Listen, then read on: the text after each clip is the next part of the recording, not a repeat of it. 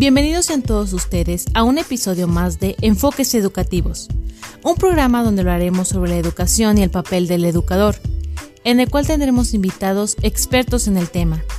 Atentamente, Universidad Pedagógica Nacional, Unidad 112. Recuerda que puedes contactarnos vía telefónica al 461-612-5716. También puedes encontrarnos en nuestra página de internet www.upncelaya.edu.mx. Nos ubicamos en Avenida Irrigación 144, Colonia Alfredo Vázquez Bonfil, Celaya, Guanajuato. Educar para transformar.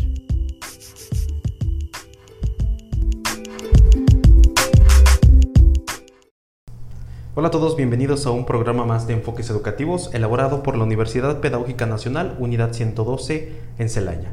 Es un gusto presentarles a la maestra Raiza Lucía Ricardo Guibert.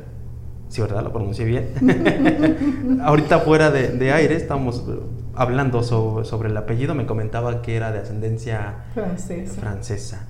Eh, entonces, es nos cuesta eh, pronunciarlo. Ya habíamos contado con una participación de usted, maestra, eh, ya que será casi medio año, donde hablábamos sobre el ideario de, si me recuerda. El ideario pedagógico de José Martí. Exactamente, era, bueno, platicaba un poco sobre su historia, ¿no? De, cómo le había llevado a la práctica, cómo le había tocado eh, estar en un colegio, ¿no? Donde, pues era muy renombrado Sí, sí, sí, estoy bien en eso. Y bueno, ahora eh, acepta otra invitación. Eh, en este caso, en esta ocasión, bueno, es sobre el tema de la importancia de la lectura en el contexto universitario. Es un tema que, pues, que es sumamente importante. digo, estamos en la, universidad, pero pues, todavía hace falta seguir cultivando el hábito por la lectura, eh, el gusto por la lectura, maestra, ¿no?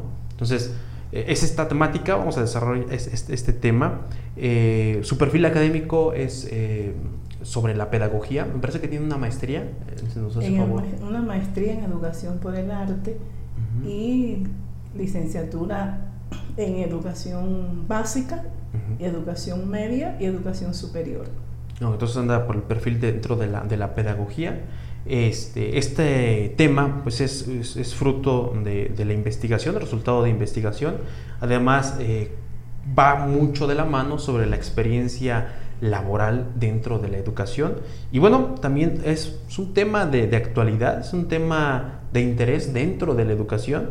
Eh, parte de la formación de valores, ¿no? parte de la didáctica, parte de la redacción que, que esta universidad por su índole, pues, es mucho de esto, parte de la humanidad. Entonces va muy de la mano al hábito de la lectura, a, pues, también a la de redacción. Y me gustaría, maestra, que comenzáramos hablando sobre el tema de la lectura. Sí, escogí este tema precisamente porque yo soy graduada de español y literatura. Por lo tanto, muchos años de experiencia trabajando esa materia. Ahora aquí en la Universidad Pedagógica Nacional es donde no imparto español como tal, pero sí trabajo con el séptimo semestre y octavo de la licenciatura en pedagogía impartiendo el proceso de la enseñanza de la lectura y la escritura. Por lo tanto, continúo como pez en el agua. sí, claro. Mis alumnos que lo fueron en semestres anteriores de otra materia me dicen es otra maestra, no es la misma, nada que ver con la que nos dio las otras materias. Sí, sí. Y es verdad que cuando usted hace lo que le gusta, que lo apasiona, lo refleja, lo traslada, lo transmite porque ya llevo cuatro semestres trabajando, cuatro años, perdón, trabajando esta, esta materia y verdaderamente ellos empiezan, son dos, séptimo y octavo, empiezan en séptimo, lo primero que le pregunto es, ¿a cuántos no les gusta leer? sí, sí. Y cuando terminamos en octavo, hago la pregunta y ninguna mano se alza ya todos han adquirido el gusto por la lectura, el hábito de la lectura, porque dijo alguien que la lectura como el amor no se puede imponer. Ok, sí, sí. Entonces lo que hago es eso, llevarlos, conducirlos, enamorarlos de la lectura. Y según Pons, 2006, leer es el proceso mediante el cual se comprende el texto escrito. Y para Piaget, la lectura es un acto global e ideovisual en el cual lo fundamental es reconocer globalmente las palabras u oraciones para luego analizar las partes que las componen. Dice Freire que leer es la relación entre texto y contexto. Es decir, se produce a partir de una relación estrecha con el mundo. Representa un acto dialéctico entre conocimiento y transformación. Leer es dar cuenta del mundo, es apropiarse de él y dar cuenta de forma crítica de lo que sucede y su dinámica. Por otra parte, señala Daniel Casani que en la lectura hay que imaginar. La lectura es un acto de creación permanente. El verdadero lector es capaz de entender, recordar, analizar y emitir juicios sólidos sobre un texto y además exponer su propia interpretación a través de la creación personal. Partiendo de la definición de lectura de la Entralgo, un silencio, es un silencioso coloquio del lector con el autor, lo cual la ubica como un proceso interactivo. Sobre todo esto, ¿no? La parte interactiva. Exactamente. Ese diálogo que se produce con el autor del libro. ¿Qué pasa con la lectura en muchas oportunidades? no sabemos leer y no sabemos leer porque lo tratamos de hacer de manera literal. Hay que tener mucha imaginación a la hora de la lectura. En estos momentos precisamente estamos trabajando eso con séptimo semestre, este proceso de enseñanza de la lectura y cómo vamos a trabajarla. Lo primero es saber seleccionar el material. No es leer por leer, no es leer cualquier cosa no es darle a leer a los estudiantes. Hay que tener en cuenta el grupo etario. No es lo mismo leerle a, niños de jardín que a estudiantes universitarios. Hay muchos cuentos infantiles que nos gustan porque todos llevamos un niño por dentro, pero no siempre es la lectura adecuada ¿Será, maestra, perdón, e, esta problemática que tal vez llegamos a un nivel universitario y, y, es algo real? No tenemos el gusto, no tenemos el hábito por la lectura, pero será a consecuencia de que no tuvimos dentro de nuestro desarrollo, no sé, en la niñez, libros adecuados para tener el gusto? Efectivamente, una buena parte está dada por eso, porque no hubo una buena motivación. Como decía hace un momentito, la lectura como el amor no se puede imponer. Hay que dejar que los niños tomen los libros que ellos quieran para leer. Por ejemplo, en una casa donde tienen una biblioteca porque son profesionales, ellos, el niño va y toma no tomes ese libro. Déjalo. Lo que necesitas es que se enamore de los libros, que se enamore de la lectura. Porque desde el momento en que lo empiezas a vetar, ya le empieza a hacer rechazo. Te portaste mal, toma el libro este y siéntate a leer. es el castigo. El castigo. Entonces ve la lectura como un castigo. Hay una predisposición, ¿no? A la lectura igual a castigo. Ya. Efectivamente, no quiero saber de lectura, no quiero saber de libro. Eso es un castigo. Llegó el día de su cumpleaños, vino un familiar o una amistad y le regaló un libro. Mira eso, lo que le trajo de regalo. sí, no es habitual incluso el regalo de un libro, no en niños. Ni en adultos. Hay adultos que no les gusta que les regalen libros y es un regalo muy preciado. De ahí que entonces hoy día sea una preocupación para los docentes por cuanto la lectura constituye una herramienta fundamental e imprescindible para eh, acceder a la información y a la adquisición de conocimientos. A veces los estudiantes pues cuando los mandas a leer, ay maestra, pero hay que leer, ay, pero es muy largo, ay, pero tiene tantas páginas. Eso indica que no tiene hábito de lectura. ¿Y qué es el hábito? Pues es el modo especial de comportamiento que se adquiere por la repetición continua de, las, de todo lo que hacemos hasta que se vuelve automático. Yo tengo el hábito de comer a la una de la tarde, yo tengo el hábito de dormir a las 8 de la noche, yo tengo el hábito de tomar mucha agua. Ese es el hábito, ¿por qué? Porque continuamente lo estamos repitiendo y ya se llega a, a asentar en nuestra conciencia, en nuestro subconsciente. Sí, te lo, te lo pide el propio subconsciente. Es importante para el buen funcionamiento del cerebro, pues la repetición constante nos permite interiorizar la acción y no requiere tanto esfuerzo, por lo que el trabajo del cerebro es más efectivo. No es lo mismo hacer algo por hábito que hacerlo por imposición. Sí, claro. Cuando tienes el hábito de la lectura y llegas a la casa y tienes que hacer la tarea, la haces normalmente y con muchísimo gusto y tu cerebro no se esfuerza tanto. Pero desde el momento en que no tienes el hábito de la lectura y te mandaron a leer, no voy a decir un texto de tres cuartillas nada más. es como si te mandaran a leer 27. El esfuerzo que eso realiza. Entonces, el hábito no supone un esfuerzo. A veces, ¿cuántas cosas hacemos y nos dicen, uno mismo se pregunta, ¿y por qué no hice? Y yo suelo decirme la fuerza de la costumbre.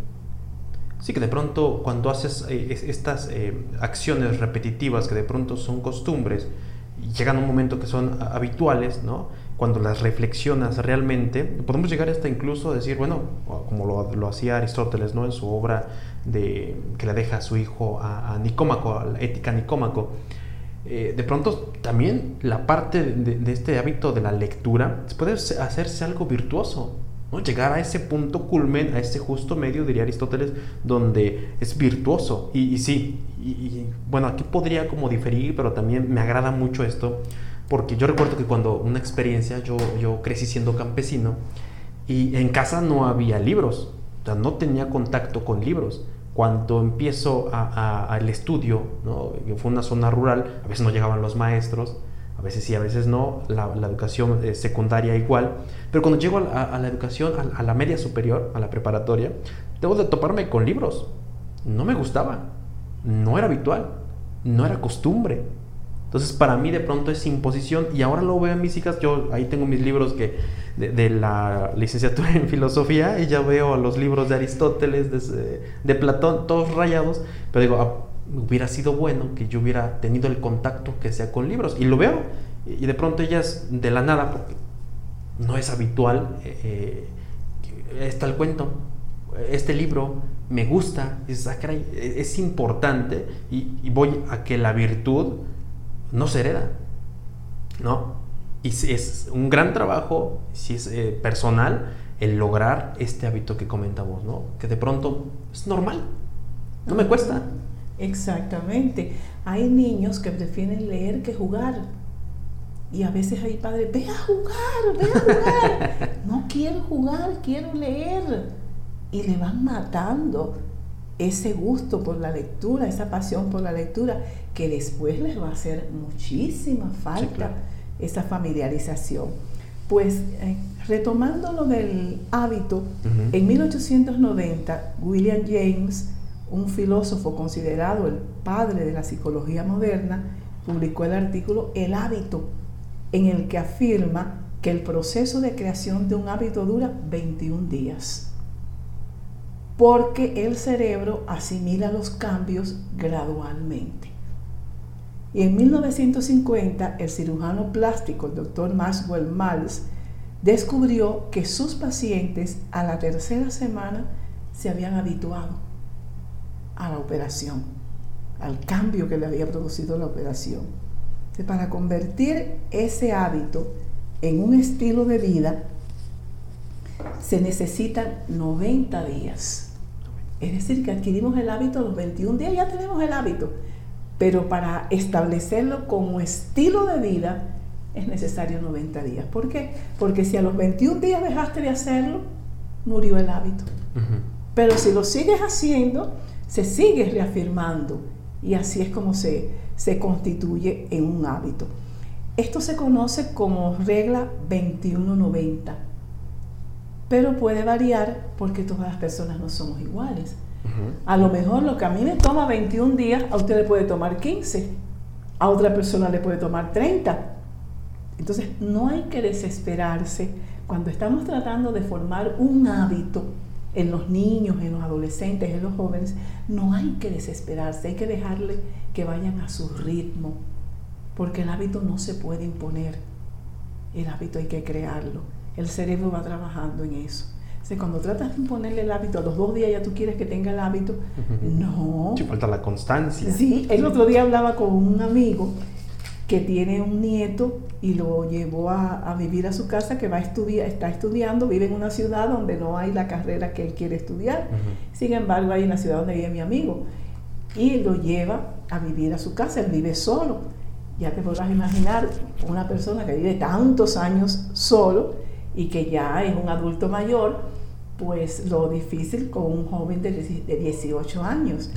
Y entonces él le puso una habitación, le dijo, bueno, esta habitación es prestada, esta no es tu habitación, es prestada. Y cuando va al otro día, un zapato por aquí, una camisa, ¡ay! Tremendo reguero en aquella habitación. Y entonces se molestó y le dijo, le dije, no, mira, ten paciencia. Ese es el reflejo de su hogar. Así vive él en su casa. Porque yo te aseguro que si en su casa él fuera organizado, también lo sería en la tuya. Entonces, para tú es más difícil reeducar que educar. Sí, claro. Así que para que él tome ese hábito, tienes que ser paciente. Sí, sí, sí. y es lo que nos pasa a veces, nos desesperamos. Y es el contraste que veíamos, ¿no? Hay personas que sí le van a tomar 21 días porque ya tienen una formación y habrá otros a los que no, les va a costar incluso más que los 21 días. ¿Por qué? Por, por el estilo de vida que llevan, ¿no? Y por el querer también. No quiero, sencillamente como no quiero, no hago ningún esfuerzo para acostumbrarme, para, mejor dicho, para habituarme, porque la costumbre viene después del hábito, para habituarme, no hago ningún esfuerzo porque no quiero, sencillamente no quiero. Sí, esa disposición que incluso puede ser muy, muy importante ahora que estamos en el contexto universitario, te das cuenta de que si no tienes este hábito de lectura, te estás quedando, te estás quedando, te estás rezagando. Entonces, ahora sí, ya, ¿no? En este último momento de, estudio, para muchos, eh, pues es, ahora sí tengo la disposición, pero ¿hasta cuándo? ¿Cuánto te va a costar? Es interesante también eh, esto de la disposición, porque puedo querer, pero mm, sí, sí es necesario, así como una buena alimentación, como levantarme a las 5 de la mañana para ir al gimnasio, pero no tengo la disposición. Sé que es bueno, pero no tengo la disposición. Efectivamente. Por eso decía, repito, que la lectura como el amor no se puede imponer. Eso tiene que ser una decisión propia. Como usted decía, yo quiero. Y cuando yo quiero es más fácil, ¿verdad? Si no existe, entonces hay que promover un ambiente adecuado para ello. Hay que, hay que ir con calma, empezar leyendo o recomendando leer lo que sea de interés particular, ya sean libros, temas o autores que llamen la atención. Ningún tema, título o autor debe ser vetado. Es lo que a mí me gusta, no me lo prohíbas. Mejor dame otro que a juicio tuyo sea mejor que este que yo estoy leyendo que me motive y yo haga así y ponga a un lado ese, pero no me digas no leas eso. Entonces puedo de pronto en una etapa inicial, no sé, en primaria, que quiero desarrollar el hábito de lectura, no finales, es, oye, quiero leer Harry Potter. Ahí está. Exactamente. Después va a sentir la necesidad de que ocupa otros libros más profundos. Efectivamente, efectivamente. Porque lo prohibido siempre es lo que llama la atención. Permitir seleccionar el formato adecuado, o el libro físico o digital. Yo soy una amante eterna del libro físico. el olor, ¿no? De los libros. Ay, sí, el olor de los libros, el palpar las hojas y también desde el punto de vista saludable. Sí, claro. La lectura digital es terrible para la visión. Sí, sí, sí. Digo, no sé, ya en, temáticas en cuanto a, estas generaciones donde pues han vivido pegados a la pantalla, no sé si por ahí alguna situación de, cambio en cuanto a, la genética y que nos volvamos un poco más resistentes. Digo, yo también soy, yo prefiero mil veces un libro físico, de hecho, eh, por esta historia, ¿no? También eh, personal, de pronto cuando no encuentras un libro ¿no? en la librería cercana y lo, lo deseas tanto y de pronto te llega, esa es una emoción, ¿no? Realmente cuando has encontrado este gusto, porque es un gusto. Es un gusto. Además, un libro físico lo puedes llevar donde quiera. Una tableta, una laptop, el teléfono, no siempre lo puedes llevar contigo. El libro físico te, te acompaña y además el libro físico también promueve la lectura. Porque cuando estás leyendo en tu teléfono nadie sabe lo que estás leyendo. Nadie sabe lo que estás haciendo. Pero cuando yo así tomo este libro, enseguida, cuando yo llegué y lo puse aquí en la mesa, enseguida usted miró. ¿Sí o no? Sí.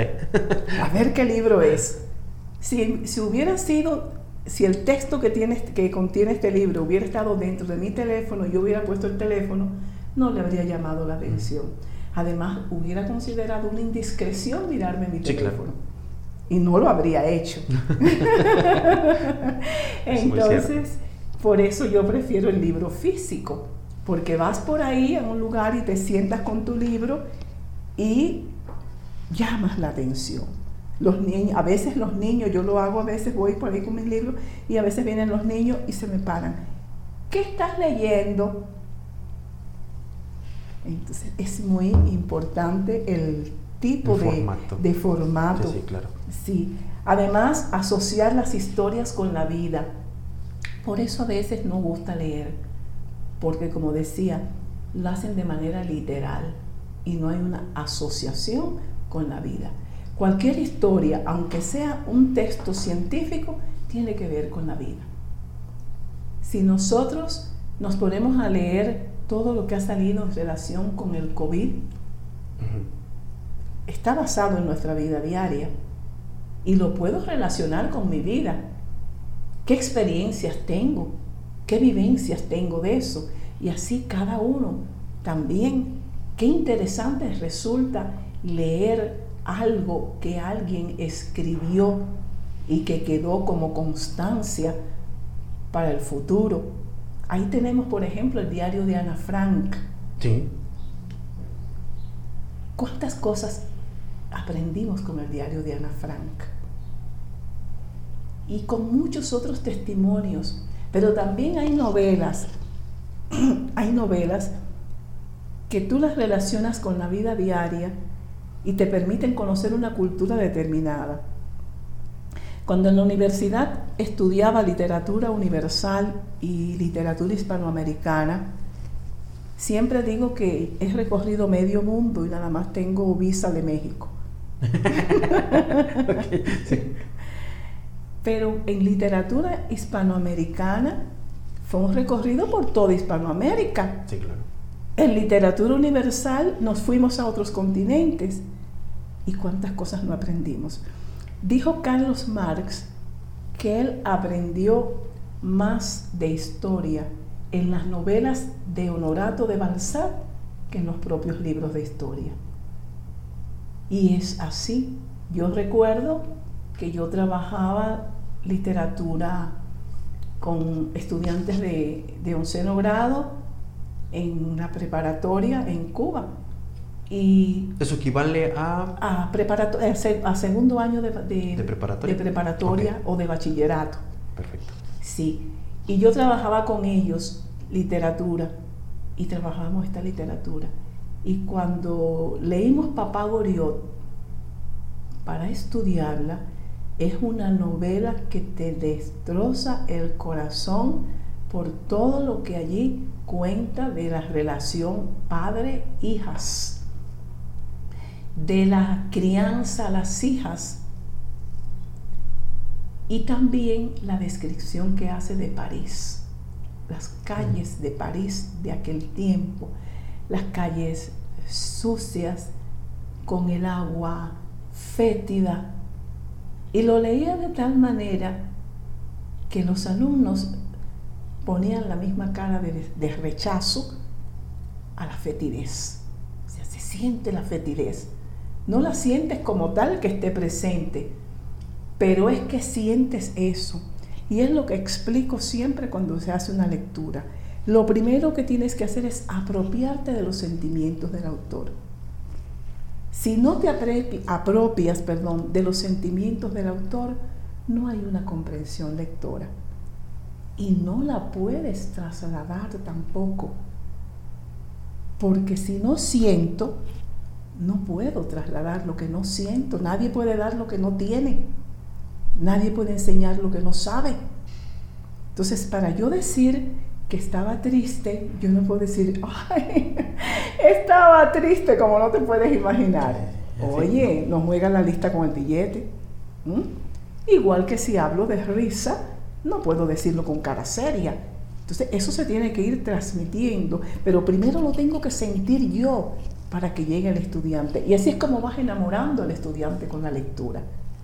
Cuando eres capaz como maestro de trasladar esos sentimientos.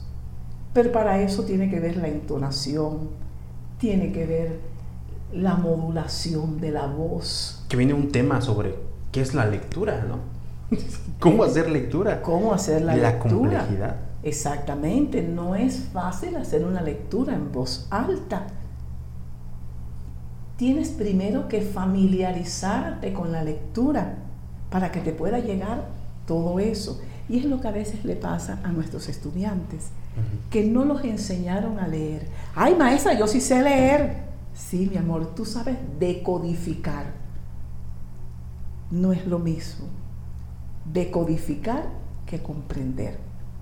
Primero se decodifica, o sea, yo interpreto qué dice ese párrafo. O sea, qué quiere decir. Por eso hablamos de que la lectura es un diálogo entre el autor y el lector.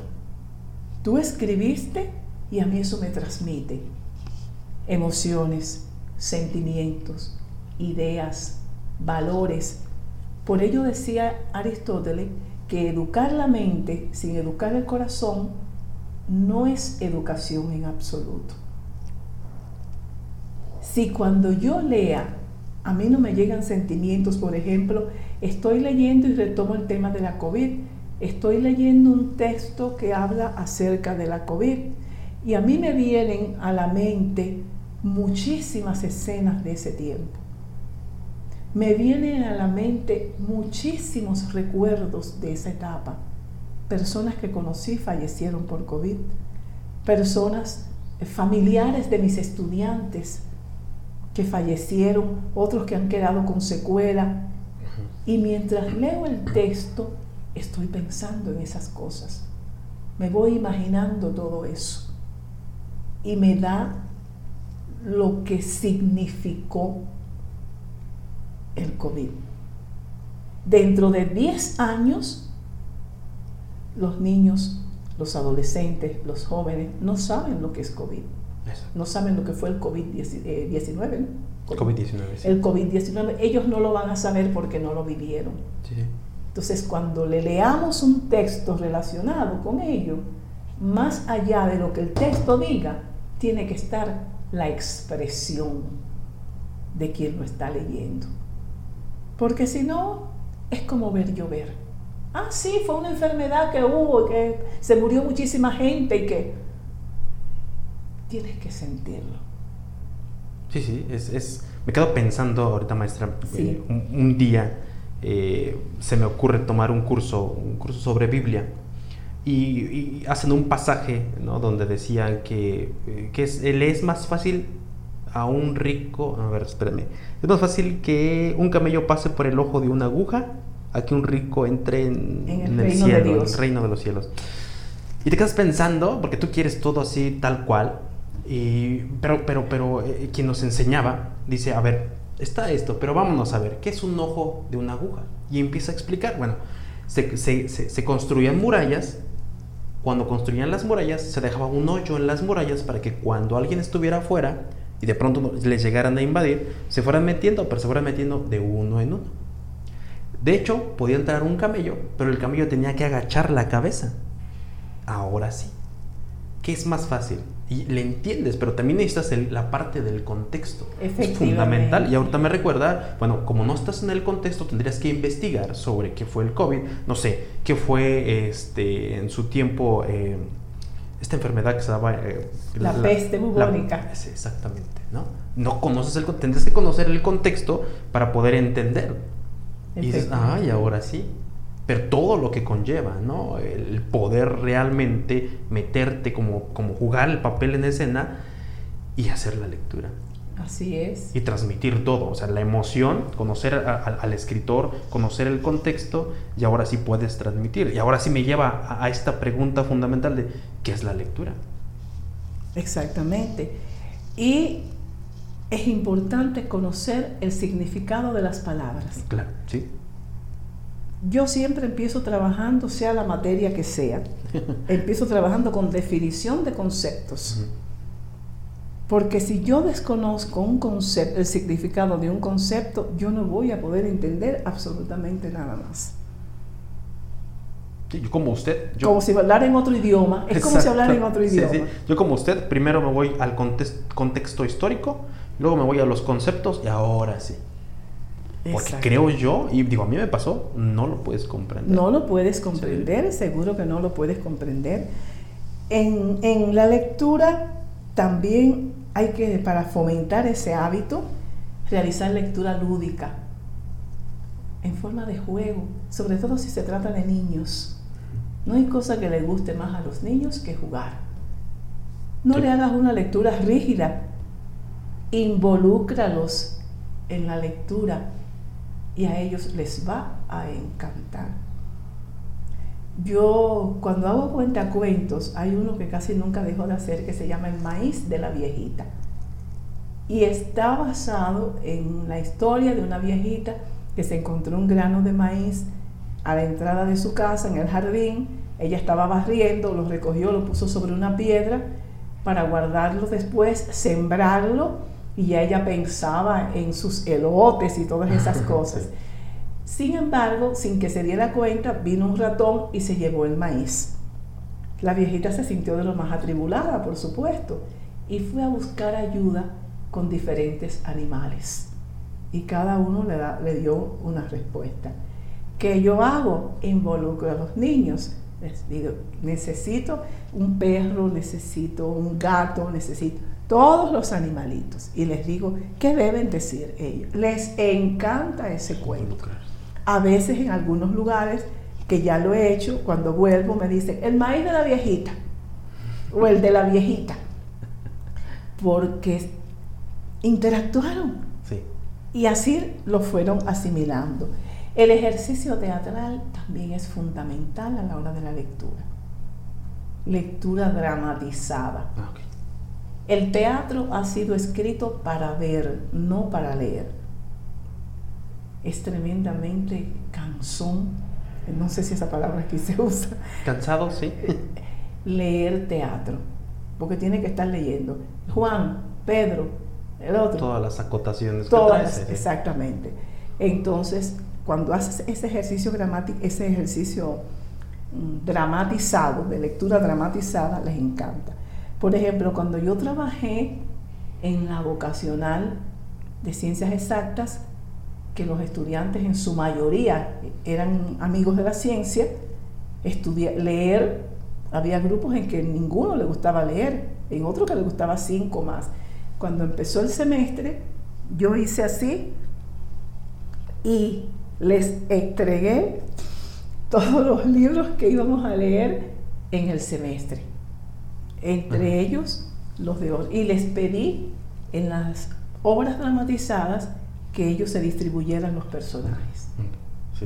A la hora de la lectura, bueno, maravillados ellos, interpretando la lectura. Incluso hubo algunos que buscaron la ropa, todo, todo, todo. Por eso al final terminan gustándole leer, porque se enamoran de lo que están haciendo. Y tú eres tal personaje y tú eres el otro, y a veces hasta se gastan bromas con los personajes, de, acuerdo con la manera que sean. Inventar otro final para la historia, eso también promueve mucho, porque los hace pensar, los hace imaginarse, soñar. Ya vamos a leer este cuento y no voy a leer el final, ustedes van a hacer el final. Y cada uno da su final. Interesante también porque quien tiene mucha imaginación hace finales que a veces son increíbles y otros que son que no, que no, tú dices, no, eso no puede ser, eso no es real, pero le aceptas a todos lo que hagan y eso lo va a motivar incluso motiva también a escribir, para ellos cambiarle el final. Otras veces le doy el cuento para que ellos cambien la introducción y otras veces para que hagan un mismo cuento, un otro cuento, perdón, con el mismo título. Perfecto. Ahí entra a jugar la imaginación, la fantasía, la creatividad, y sin él darse cuenta se va enamorando de la lectura. Otra cosa es establecer un horario fijo para la lectura. Eso tiene que ver con la formación del hábito. Del hábito, sí. Ese horario fijo. Y es muy importante la lectura en familia. Vamos a tomar un horario en el que nos podamos reunir, si no todos, por lo menos la mayoría o algunos de los miembros de la familia, para leer. Y cada día le va a tocar leer a alguien distinto. Que es, es a lo mejor como en el ideal, ¿no? Porque si analizamos y bueno, y vamos un poquito y muchos de nuestros radioescuchas dirán, bueno, pues es que no es posible, o sea, yo trabajo, eh, yo mamá trabajo, yo papá trabajo, este, hijo tiene un montón de, de tarea y digo, si es complejo en, el, rutinario, en el ideal, sí, sería muy padre, muy bueno, pero yo creo que en la parte que, podría correspondernos a lo mejor como, como padres de familia, ¿no? Que, suman y que es un papel importante para el hábito de la lectura, pues sí, sí sería bueno, aunque sea algo mínimo, aunque sea... 30 eh, minutos, 20 minutos, querer es poder. Sí, claro. ¿Mm? Querer es poder.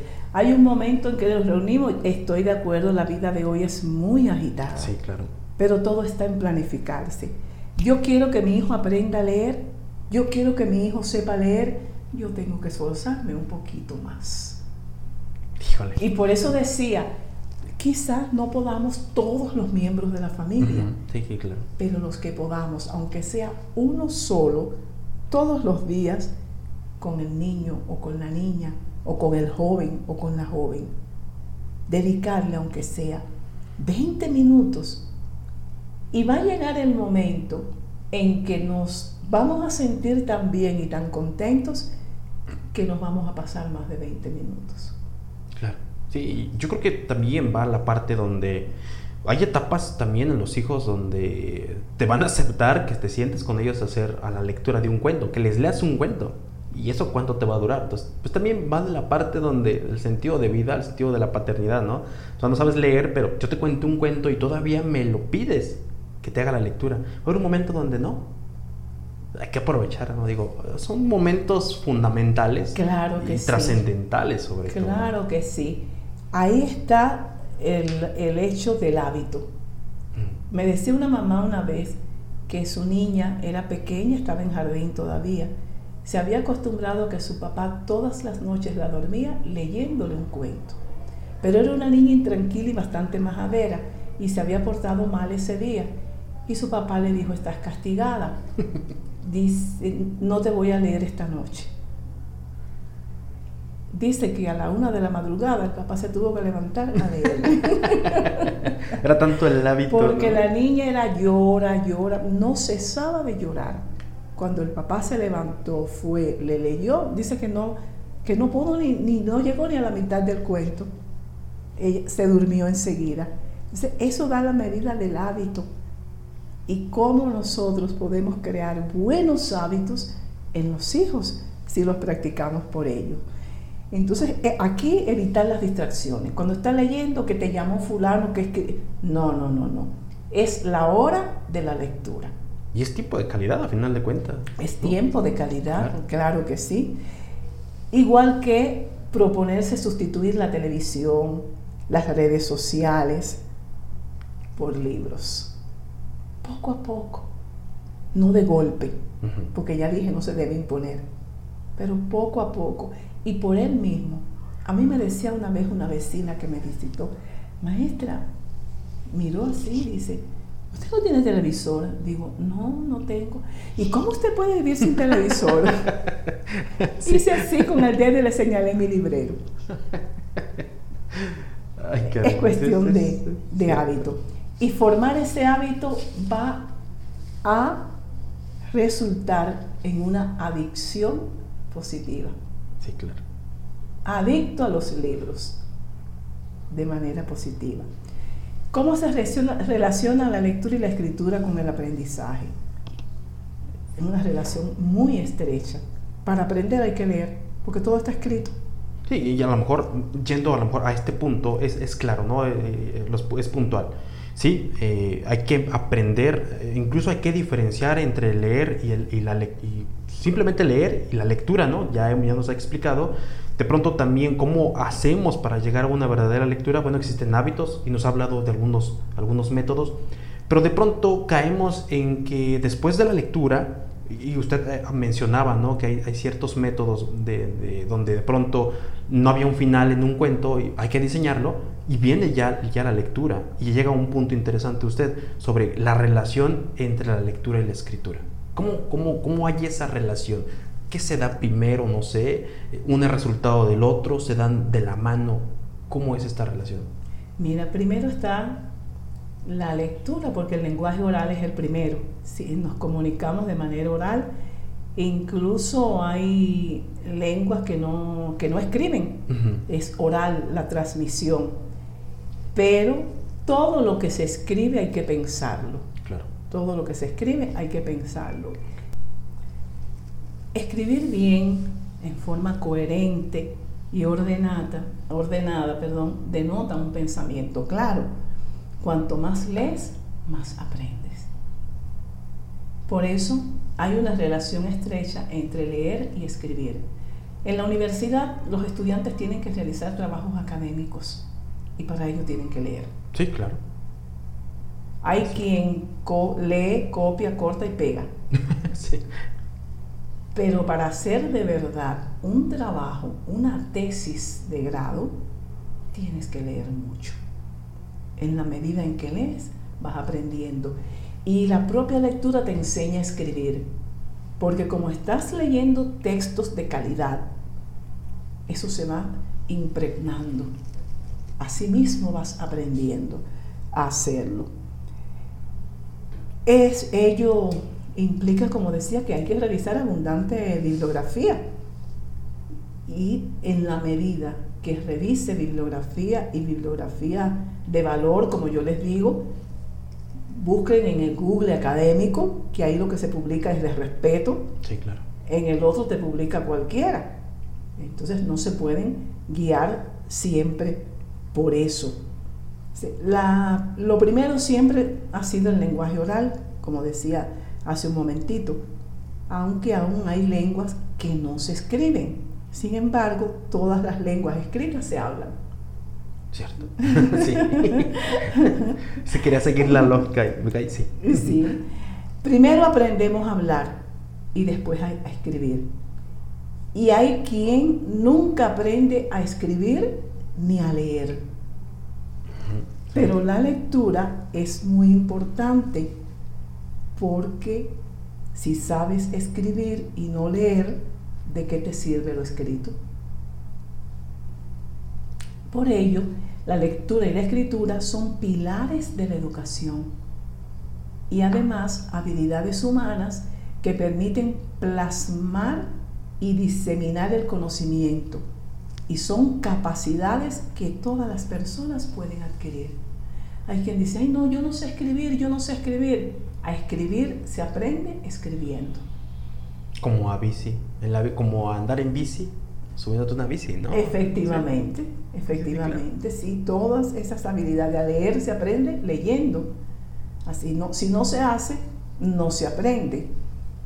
Entonces leer es muy importante porque aumenta el dominio del lenguaje, propicia conocer nuevas palabras y terminologías que enriquecen el habla y la escritura.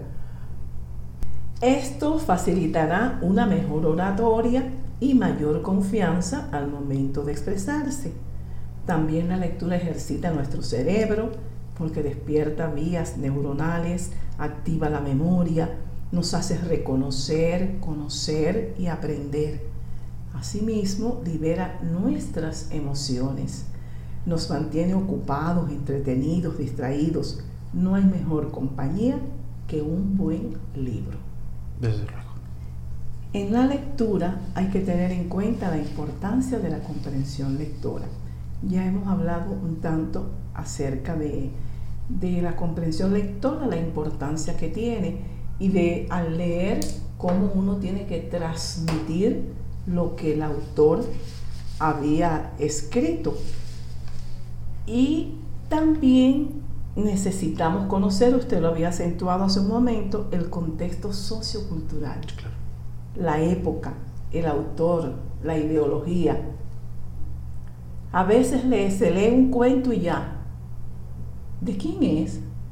¿Quién lo escribió? ¿En qué fecha? ¿En qué lugar?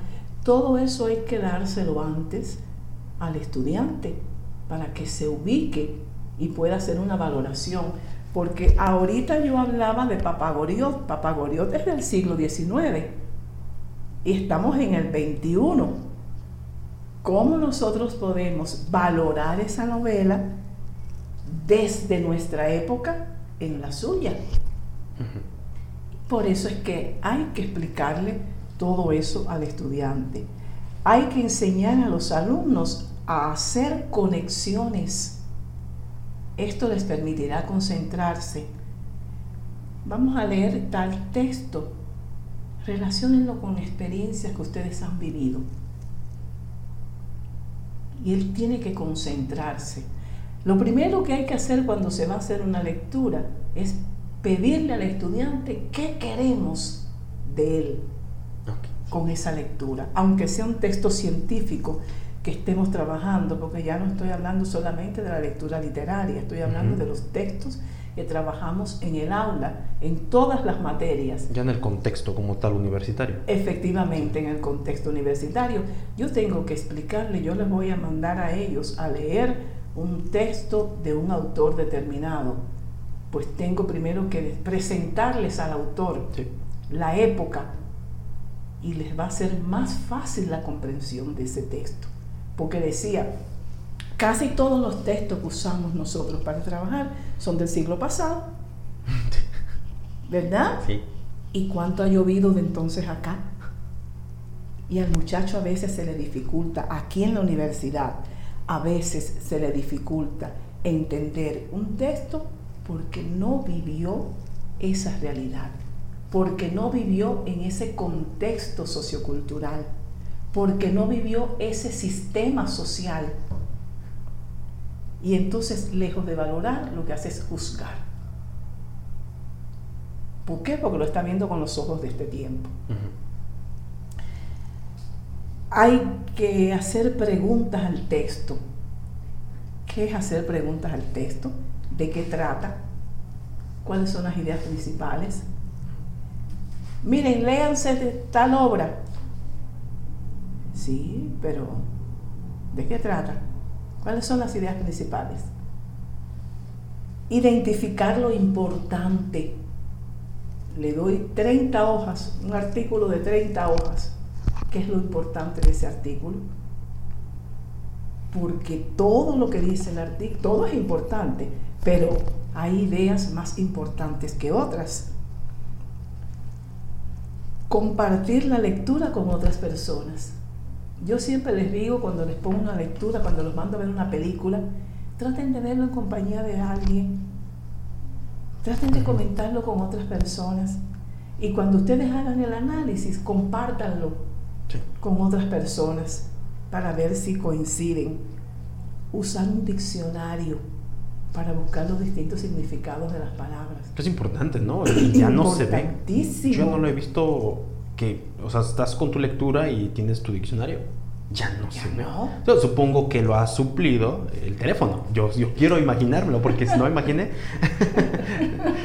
nos hacemos la lectura, pero de pronto todos esos conceptos, toda esa parte del contexto, esa parte que no podemos entender, la damos la olvidamos, no la pasamos. Y eso es lo rico, ¿no? Efectivamente. Y ahí mismo se me cortó la interpretación. ya no entendí nada más o entendí una parte o lo entiendo de manera diferente. También eso.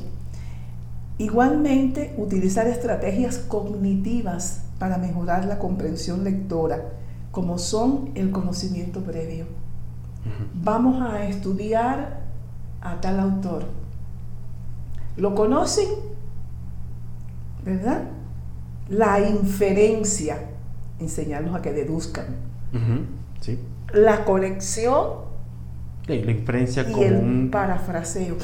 la inferencia es la deducción. Sí, claro. De acuerdo con lo que leíste, ¿qué interpretaste? Eh, incluso para buscar el significado de las palabras. Maestra, ¿qué significa tal palabra? A ver en el contexto, porque las palabras en español tiene muchos significados. Hay que ver en el contexto. y es importante también atender a que el docente tiene que ser ejemplo para sus alumnos. Por eso es bueno plantearse una reflexión profunda acerca de qué leen los maestros, cuánto tiempo dedican a la lectura, qué escriben los maestros, en qué forma estas actividades se reflejan en los alumnos. Porque no los podemos culpar siempre a ellos. Cierto, sí.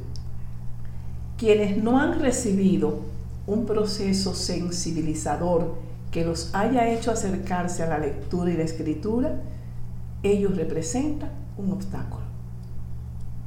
Hay que plantear preguntas a niños, padres y docentes.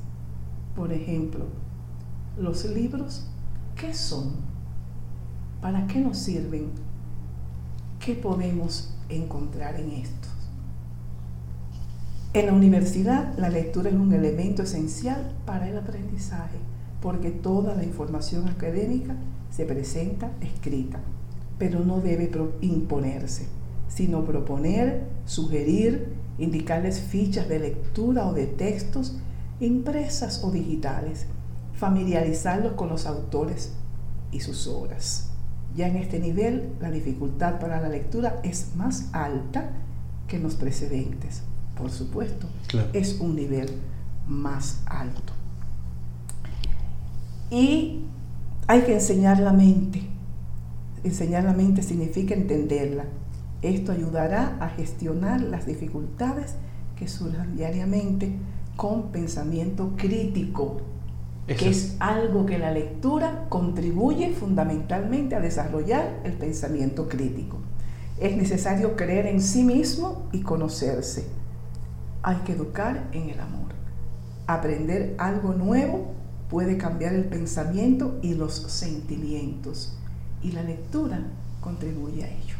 Y yo creo que esta es la parte, bueno, más bien esta es la importancia de la lectura a propósito en el contexto universitario, ¿no? Efectivamente, efectivamente. En el contexto universitario la lectura es sumamente importante por cuanto el nivel de dificultad es superior. Quien llega a la universidad sin comprensión lectora está perdido en un campo de lechuga a las 12 del día. sí, sobre todo porque le va a faltar esta parte, que ya lo había comentado, el pensamiento crítico. El pensamiento crítico. No sabe pensar por sí mismo. Por eso es que muchas veces ellos leen, copian y cortan y pegan, porque no tienen pensamiento crítico. Pero cuando ellos son capaces de pensar, de reflexionar, de razonar, se lo leen como beberse un vaso de agua y lo resumen y lo analizan encantados de la vida. Yo practico un ejercicio diario con ellos. Diario me refiero a la clase, a los días de clase que tengo. Yo siempre les hago un regalo. Yo les digo que les hago regalos caros, que son los que no cuestan dinero. y ese regalo caro que le hago en cada clase es llevarles una frase, un fragmento de un texto para comentarlo. Al final lo leemos, ellos lo comentan y con ello les estoy estimulando el pensamiento crítico, porque cada quien hace su interpretación y hace su comentario. Al principio cuesta un poco de trabajo, pero luego, más adelante, a veces tengo que cortar porque digo, esto es nada más que el regalito, eran cinco minutos y si me descuido se lleva la clase completa, claro. porque todo depende de eso. Me gustaría terminar con una frase de mi José Martín. Adelante, claro. Que dice, la lectura estimula, enciende, aviva y es como soplo de aire fresco sobre la hoguera resguardada que se lleva las cenizas y deja al aire el fuego. Se lee lo grande y si se es capaz de lo grandioso, se queda en mayor capacidad de ser grande. José Martín. Lo voy a rumear y diré que la lectura va a ser aquello que enciende aquella fogata, ¿no? Que, que se está por acabar y al final de cuentas la lectura es ese viento, ese aire, ese oxígeno que va a posibilitar pues, esta, esta lumbre, ¿no? Esta, estas ganas de seguir aprendiendo. Maestra, agradezco muchísimo una vez más tu participación. Eh, igual, recalco, esta, este es tu programa, esta es tu audiencia. Gracias. Ojalá pronto volvamos a, tener el honor de, ilustrarnos con otro, otro tema. Eh, agradezco, repito una vez más tu nombre, ella es la maestra Raiza Lucía Ricardo eh, Guibert Ahí está, ya casi lo logró. Cubana de nacimiento y mexicana de corazón. sí, es como su lema. Yo ya, ya tengo un año de, pues, de conocerla, de, estar acá como colega, eh, como docente. Y sí, es como su, frase, ¿no? Ya, ya, ya la hemos conocido. Y esto fue el tema de la importancia de la lectura en el contexto universitario. Muchísimas gracias, gracias a nuestra audiencia por sintonizarnos. Esto fue un programa elaborado por la Universidad Pedagógica Nacional, Unidad 112, Celaya. Programa de enfoques educativos. Que esté muy bien, hasta la próxima. Maestra, muchísimas gracias. Gracias por la invitación y por la oportunidad de poder compartir mis conocimientos. Son muy ilustrativos, de verdad, muy ilustrativos. Gracias, muchísimas gracias. gracias. a todos y hasta la próxima. A sus órdenes. La educación no cambia el mundo cambia a las personas que van a cambiar al mundo. Paulo Freire. Hemos llegado al final de nuestro programa Enfoques Educativos. Recuerden seguirnos en nuestra página oficial de Facebook, Universidad Pedagógica Nacional, Unidad 112, Celaya. También puedes encontrarnos en Spotify como Enfoques Educativos.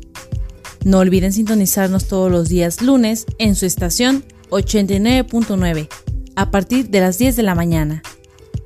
Hasta la próxima.